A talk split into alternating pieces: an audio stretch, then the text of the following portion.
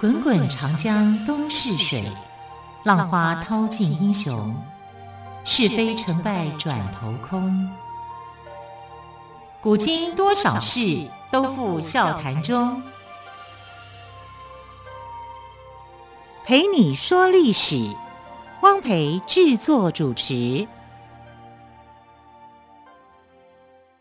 迎朋友们收听今天的《陪你说历史》节目，我是汪培。同样再次为朋友们邀请到历史专栏作家于远炫老师来到我们节目当中，跟朋友们说说精彩的历史故事。老师好，主持人好，听众朋友大家好。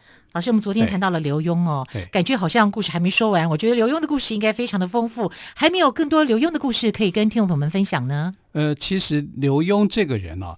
他在乾隆朝的时候，他是不太可能跟和珅直接面对面的直球对决，因为我们差了三十多岁嘛，嗯、对不对？一来年纪有差了，二来是因为和珅是当红炸子鸡，嗯。啊，他是不可能去得罪他的，而且他是有先见之明的，因为他刘墉不可能会去得罪，刻意去得罪和珅，他不会，啊，他这个人是非常聪明的啊，所以呃，戏剧上的一些扮演的情节啊，其实大部分都是虚构的。啊，不是真正的刘墉的一个呃状况。刘墉是在什么时候扳倒和珅的？那是在嘉庆朝的时候、嗯、啊。所以，可是你说在乾隆朝的时候，难道他就没有跟这个呃和珅之间有过间接性的这种，就是说我去打击和珅，这还是有的啊。那就是，但是不会这么直接，不会那么直接。对啊，这显现在哪里呢？显现在乾隆后期、乾隆中后期的时候。弊案非常的多，一个接着一个，数不完了啊！就太多太多的弊案。那其中有一个弊案呢，是呃，这个乾隆朝里面受到重视的，就叫国泰案。国泰案，对，国泰是一个人的名字。哦吓死我！我们台湾的国泰，不是啊，这个人呢，呃，叫做富察国泰。富察国泰，对，所以他是富察家族的人喽。他是富察家族，那敢问他跟乾隆的富察皇后有关吗？呃，说有关也有关，说无关也没关。那跟富察傅恒呢？呃，富察皇后这一族啊，它是镶黄旗哦，镶黄旗啊。但是这个呃，富察国泰它是镶白旗哦。镶白旗的话，在呃满人的地位来讲是比较低的啊，它是属于下五旗。所谓的八旗指的是五个颜色嘛，哈啊。如果说是上三旗，就是正黄、镶黄跟正白啊。那下五旗就是。正蓝、镶蓝、正红、镶红啊，跟这个镶白啊，这五旗啊，就有上三旗跟下五旗。他是下五旗的镶白旗的富察氏啊，虽然是下五旗，但他也是属于满人啊啊，所以呃，其实在这个满人入关以后呢，他们是得到很多的丰厚的这个奖赏的。照理讲哦，你应该是可以过很好的日子，因为他的父亲呢叫做文寿，富察文寿。那富察文寿呢，也是当了这个所谓的一品的大官，所以国泰这个人呢，从小就是娇生惯养型的，啊，就是养尊处优啦，目中无人啊。简单讲就是这个样子。可是为什么他后来啊，这个国泰为什么后来能够当上了这个山东巡抚？哎，山东巡抚是不得了的一个官哦，在满清里面就有所谓的都跟府，都呢就是总督，呃，总督的话就是管理军政，啊，这这是总督的一个责任，府呢就是管理行政，所以等于说他就是山东省的省长，啊，你可以想象说他的权力有多大，啊，而且他在山东呢。啊、呃，当多久的官？当了七年的官。哇，有七年之久，哦，七年之久哈！因为他的父亲啊，就是乾隆那个时候曾经要求他的父亲去查办一个四川总督的一个贪渎案，从小一到都可以念到国一了耶。是啊，好七年。但没有想到，就是说他的父亲呢，因为认识那个贪渎的，那就包庇他，就包庇他之后呢，就被乾隆给降罪。那这个你知道国泰做了什么事？他就跟乾隆皇皇帝讲说：“我爸爸做的事情，我认为我有罪，我也要去跟他一起分担。”哎，这个话皇帝听了以后就会觉得很感动，很感动，对，对啊，这是一个孝子。对，所以他就说：“你没有罪啊，你不需要这个样子做。”啊，从此以后就对他刮目相看。可是他看错人了。他就把他派任到去山东啊，做布政使啊，做什么就开始历练上来，最后让他当上了山东的巡抚。巡抚哦，巡抚啊，他可是你知道，他就越当越有问题，因为他整个把山东省给搞砸了，搞烂了，哈、啊，搞成这种像是一个贪污的大本营。山东省的各州县啊，都觉得自己库银都没有了，因为要孝敬这个山东巡抚啊，所以就亏了很多的钱。那这个事情被军机大臣叫做阿贵，阿贵是连和珅都惹不起的人，然后这个阿贵呢就跟。乾隆讲，这个山东巡抚是有问题的，所以呢，他就派了这个山东的布政使哈，叫于义简啊，就来说明。那于义简布政使呢，其实有点像监察单位哈，就是说我监察这一省的省长到底做了些什么事，有点像我们现在的这种监察机构的啊。可是他回来就说，呃，山东巡抚表现的非常的优异、优良，没有问题的，一定是被人家诬陷的。这是说明什么？于义简这个人呢，他也收受了好处了。对，他是跟他在一起的，而且于义于义简这个人哦，人品很差。嗯哼，啊，他就是你知道他在山东巡抚的面前，他其实跟他是算起来是平行的，他竟然呢跟他下跪报告事情。你需要做到这个样子吗？对啊，要是我因为觉得你很虚假。对，你其实不需要这个样子的啊，但是他是跟那个山东巡抚报告的时候，他是跪下来报告的。而且于义简这个人呢，为什么呃受到乾隆的重视？是因为他是大学士于敏中的弟弟。嗯哼，于敏中是那个时候乾隆非常信任的一个一个大臣嘛。那他的弟弟，他当然也会相对信任他。所以阿贵讲的这个状况呢，乾隆后来就觉得说，应该是没有这件事情，啊，就啊、呃、这件事情就过了。等一下，老师，你刚刚说，你说于义简跟复查国泰报告，他是跪下来报告，跪下来报告。对，对那他为什么要这么做？拍马屁，这就是拍马屁、啊，那就代表复查国泰他吃这一套啊，他吃这一套啊。对啊，如果今天是一个正直的人。我本来对你没有什么成见的，你今天刻意对我用跪拜的方式报告，我反而会对你有排斥感，代表我自己这这个人这个人人品跟心术不正才会吃这一套。是，所以你就可以知道他在山东就是当王的那种感觉了。嗯、啊，那这种感觉呢，乾隆其实并不知道，乾隆心里手心里头想的是，哎，这个是一个孝顺的好孩子，可是他不知道说国泰不是这么一回事。啊，所以。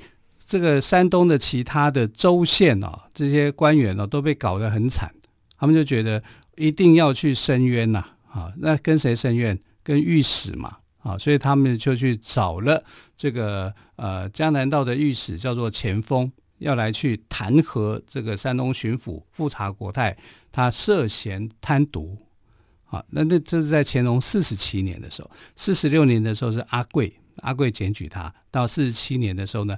前锋就把这个事情给往上报，他说：“这很严重啊！我这个山东的历城诸县的这个库银根本没有钱，根本就被贪走了，贪走了，然后皇帝也不知道。然后乾隆皇帝就听说，真的吗？有这么严重吗？”啊，所以他就觉得，因为是钱锋报的案，哈，钱锋检举的，钱锋这个人非常的正直，而且他办了很多的贪渎案。所以我们讲一下钱呢，就金钱的钱，他姓钱，丰呢是三点水这个丰富的丰哦，钱丰。啊，所以钱丰呢就跟呃乾隆告状了，啊，就要去查这个案子。那乾隆呢就为了要谨慎起见。他就派了两个他认为得力的助手，信得过的，信得过的，一个是刑部的尚书，那个时候的刑部尚书就是和珅、嗯、啊，然后另外一个哈、啊、就是左都御史刘墉，啊，刘墉就在这刘墉哦，对，可是和珅跟刘墉，你看这里面多有趣啊，对，啊，因为和珅是什么样的人？收受贿赂的人，对，啊，国泰每次 A 了一些有好处，都不会忘记和珅，都往他那边送了。那我要是和珅，我会护着他呀。是啊，所以和珅知道了、啊，和珅就说有三个人要去查你，嗯、一个是钱丰啊，钱丰是铁面无私的哈，铁面无私啊，不，这包青天，差不多，差不多个性的啊。然后刘墉。跟你不同卦的，他不会买你这个账，而且刘墉是山东人，你等于是把他的家乡给搞成这么样的乌烟瘴气啊！那和珅呢？和珅是生意人啊，所以他会跟你讲说：“哎，上面注意这个事情了，你要收敛一点，对对，你要做好准备好，那和珅不会自己去讲，他就派他的仆人啊，就准备了一些书信，往返的书信嘛，两边一定有互相往返嘛。哎，这个往返的书信被钱锋给抓到了。钱锋抓到了以后呢，他就开始去研究这个书信里面到底是什么内容。结果一看，看不懂。为什么？这个他们自己看得懂。对对对，这里面是有暗语的。对对，谁会跟你讲说我要要你怎么样怎么样？有人在查，你赶快把钱藏起来，什么什么的。哦，要用什么办法？对，没错，所以他是看不懂的，看不出来说有什么蛛丝马迹。那怎么办呢？他们怎么查呢？他就把这个跟扣留下来啊，这至少是一个市政嘛。啊，也许他们会能够看到说这个书信里面有什么悬疑端倪，对，嗯、也许他还不知道，可是他必须要把这些事情给查扣下来，慢慢的看，但先查扣就对了，对，就像保留物证这样子的概念，哎，没错没错，是这个概念的哈，所以御史是有办案头脑的，嗯、他就把它先扣下来了，扣下来以后又开始要办呐、啊，那你一个第一个要办的原因是什么？就去查库银啊，因为是库银亏空嘛，嗯、所谓的库银就是不管你哪一个州或是哪个县。你就会有县库、州库，里面就有你的当地的、就是简单讲是老百姓交的税就对了。对，我要去看那个银子还在不在，嗯、我不能看账目哦，嗯、看账目是不准的，不准的，都可以作假的。对，我要看的是库银，库银里面它实际上摆放的这个黄金、白银到底有多少，嗯、是不是在跟你的账目上面是不是吻合？那可是问题是，这个呃和珅已经先写信警告他了，他们用的暗语他知道。对不对？好，所以他就已经去想办法，想什么办法呢？就是我亏空了多少钱，我就叫那些当地的商人凑钱。然后就把这个钱给凑到那个整数，太聪明了。所以库银跟账目的钱是一样的，一样的，没有亏空，没有短缺。哎，你来查一查，我们就哎呀，这个没有问题就走，因为和珅是里面的当事人嘛，对，他就可以用这个方式去，哎，你看没问题，没问题，我们就走，下班。好，那这样子的计谋有没有被刘墉拆穿跟看穿，或者前锋看穿呢？我们先休息一下之后呢，再请岳炫老师来告诉我们哦。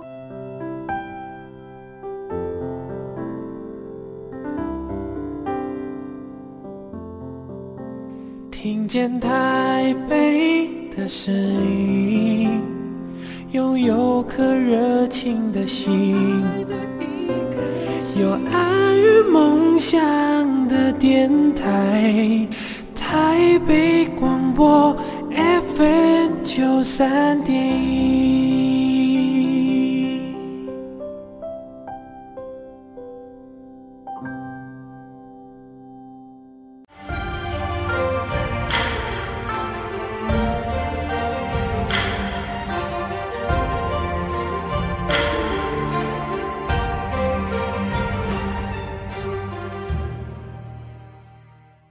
里是台北广播电台陪你说历史节目。好，我们今天特别来宾，历史专栏作家于远炫老师谈到了刘墉追国泰案的故事哦。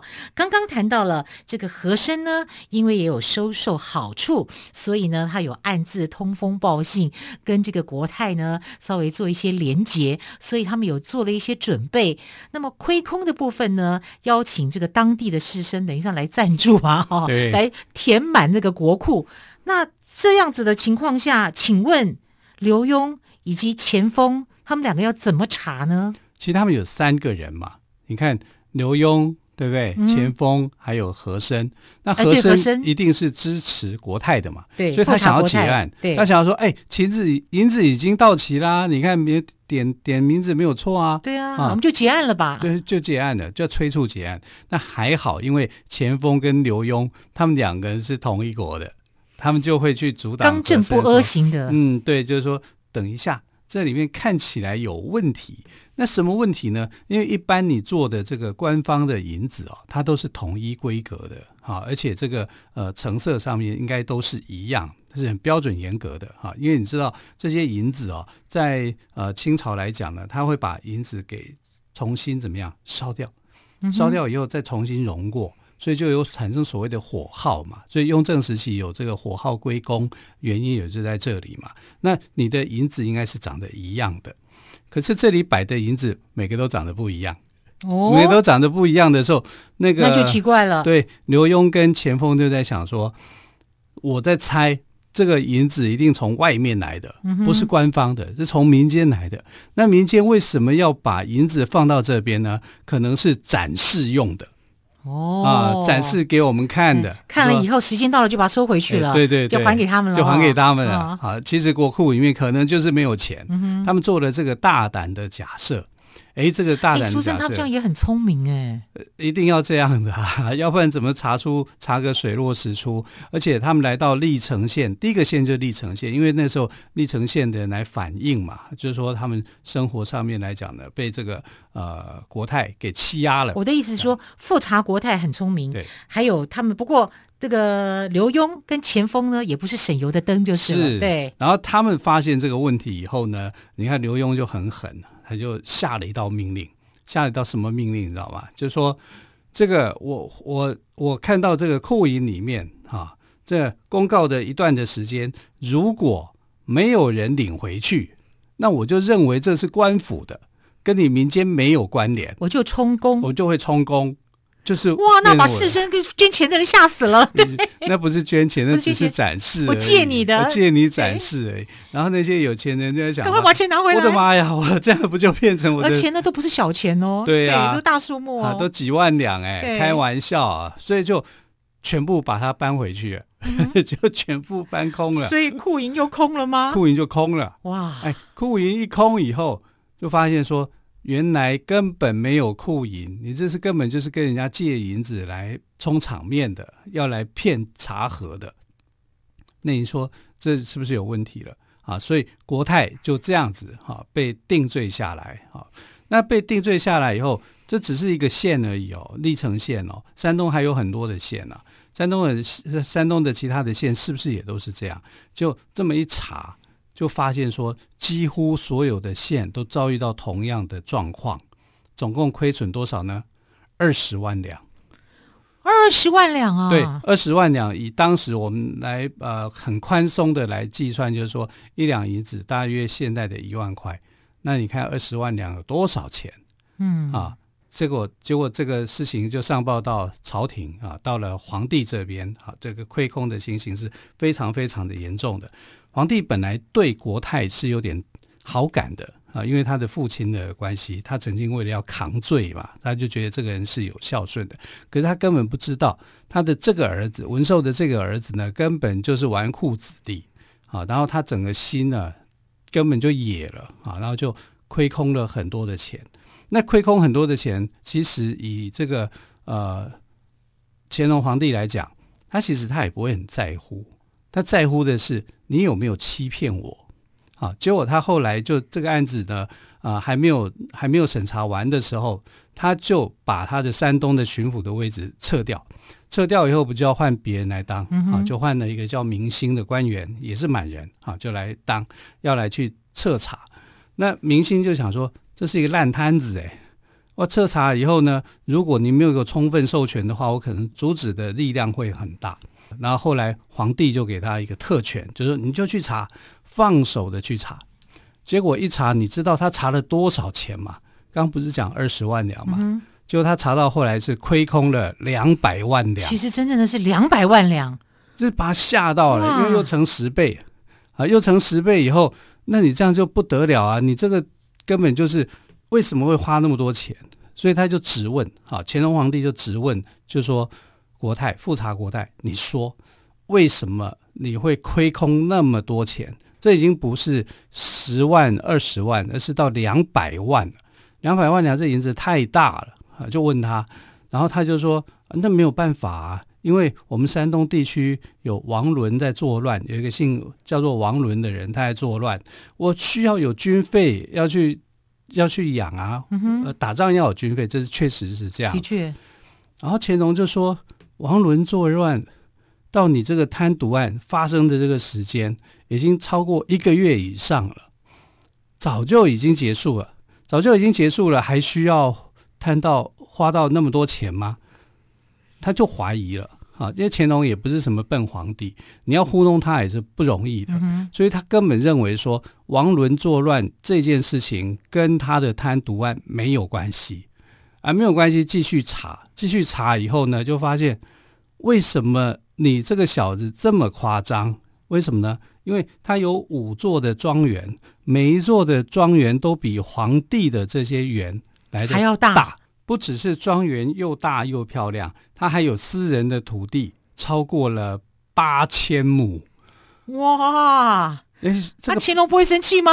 呃，乾隆生气啊！乾隆生气不是他太有钱了，是你排场超过我，嗯，所以他才会生气啊。对，对就你的排场比我皇帝还大，很夸张。而且他在他面前就当孙子，对不对？然后就说：“哎呀，我没有亏那么多啊，我怎么样？”结果人家一查，越查越多。就是你对我讲的，跟你私下做的完全是两码子事。对，所以他本来是想要放过国泰的，嗯、因为。富察氏本来对皇帝来讲，皇帝听到富察两个字就有好感，嗯，因为他自己的太太啊，他的皇后啊，富察皇后，她就是他一生的最爱嘛。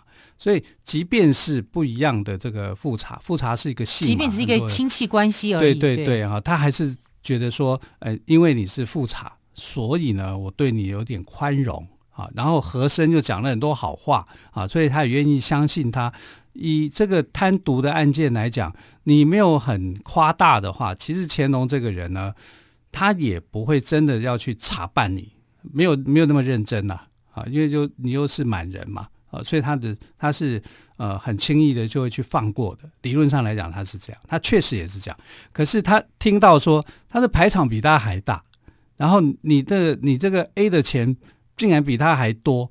那时候心里头就很气，我是皇帝，我排场还没有你这样，那你你是想要当皇帝吗？对啊，啊，大家就会往这方面去联想，所以呢，他就很生气啊，就要判他死刑。这个是连和珅到后来都闭嘴了，因为你这个墓，你这个排场这样比较下来，因为和珅了解乾隆在想什么，是，因为他再讲太多的话会殃及他自己，对，所以他就。闭嘴了，闭嘴了，不讲了啊！不讲以后就是国泰啊，博泰本来是斩监候的，就后来就变斩立决了。嗯啊，就因为你这个你这个贪渎的太夸张，而且呢，你让皇帝没有这个为你下台阶的那个阶梯，他都找不到，都找不到。找不到的情况之下呢，也你就只好就是要处死你，因为处死这样才能够对得起山东的这些老百姓，嗯、对山东的那些官员有一些交代。交代，对对啊。可是钱锋因为这个事情哦，就得罪了和珅。和珅。对，因只有钱锋得罪吗？应该刘墉跟钱锋两个人都得罪吧？但刘墉他是协办的。哦，他本本质来讲他不是主办的，是。主办的人是钱钱锋。啊，所以钱锋很耿直。那呃，等于是刘墉借力使力，他如果没有刘墉的借力使力啊，去查的话，很可能就被和珅一句话带走了啊。因为和珅是可以带风向啊，他是当红炸子鸡嘛，他说的话，乾隆一定也相信。就像乾隆当初会相信于义简所说的啊，那于义简当然也也被判死刑。啊，因为等于是你们就是狼狈为奸嘛，然后呃，当地的这个县令，反正跟国泰同党的这一群人呢，就通通处死。嗯、啊，这呃也算是乾隆对这个贪渎案的一个重视了。所以，但是这个贪渎案的重视的结果，是因为他不得不这样子做。好，虽然这个国泰就是复查国泰这一案呢，最后。富察国泰跟于义简两个人是自尽谢罪，但是呢，乾隆朝的贪污风气已经盛行了。我们所谓的乾隆盛世，其实已经悄悄的宣告结束了哦。好，非常谢谢岳轩老师今天跟我们说刘墉追查富察国泰贪渎案的故事。老师，谢谢喽，亲爱的朋友，我们明天再会，拜拜。